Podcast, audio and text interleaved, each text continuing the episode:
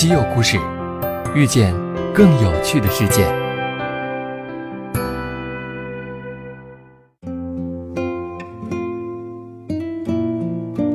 西门子调频一八四七的听众朋友们，大家好。每个人漫长的一生都有无数个瞬间组成，其中一些如同摄影大师布列松所说的决定性瞬间那样，停留在人们的脑海中。时间越久，反而越鲜明。这些瞬间暗扣了心底的情节，改变了人生的轨迹，亦或者实现了多年的夙愿。而那些瞬间的意义，只有通过回忆才能清楚地呈现。二零一六年一月的一天，身在美国的西门子中央研究院资深首席专家罗乔治接起电话，电话跨越太平洋，从中国打来。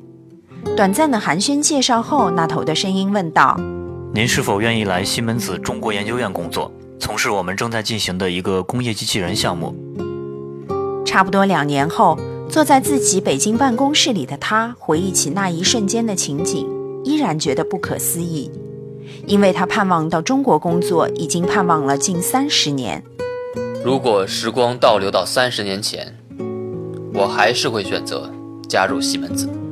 罗乔治平静地说道：“在他看来，能够在像西门子这样的公司里工作，最吸引人的一点就是这里有着广阔的平台，可以让他在不同业务专业领域潜心耕耘。自1987年加入西门子以来，他在德国参与并主持了多项自动化与控制产品的研发工作。他是 C Numeric 数控系统的首席系统架构师。”这至今仍是公司的主打产品之一。一九九四年，他被调去美国参与工业自动化系统 s e m a t i c 相关的一系列研发创新项目。二零零六年，他荣获西门子顶级发明家称号。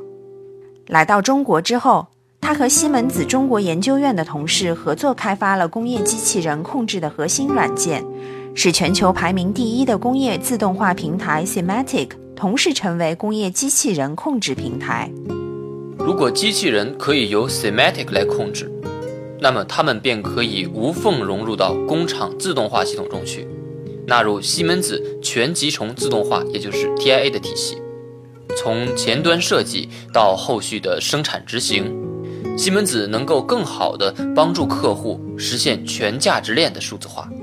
对于客户来说，好处就是他们把这样一个控制器插入工业机器人，可以缩短调试时间，加速产品上市。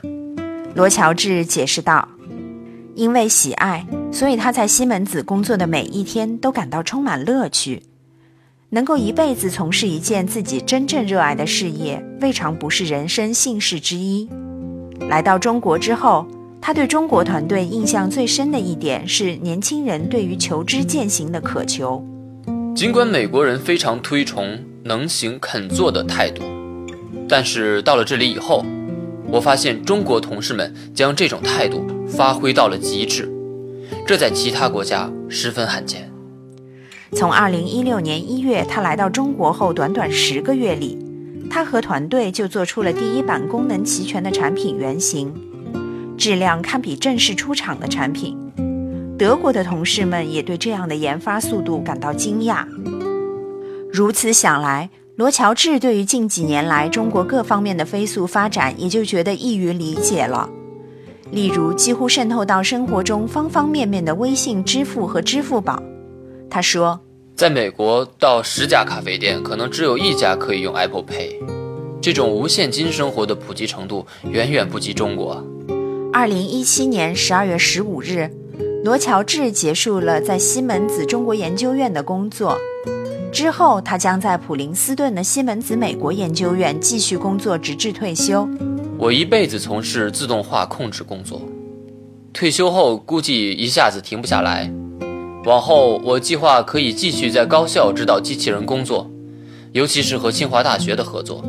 当然，我和妻子都喜欢旅游。我想，我们也会一起旅行几星期或者几个月，好好享受生活。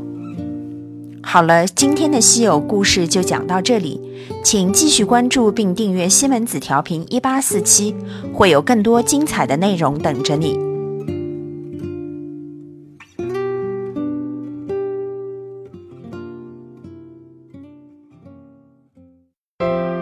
订阅稀有故事用知识唤醒你的耳朵。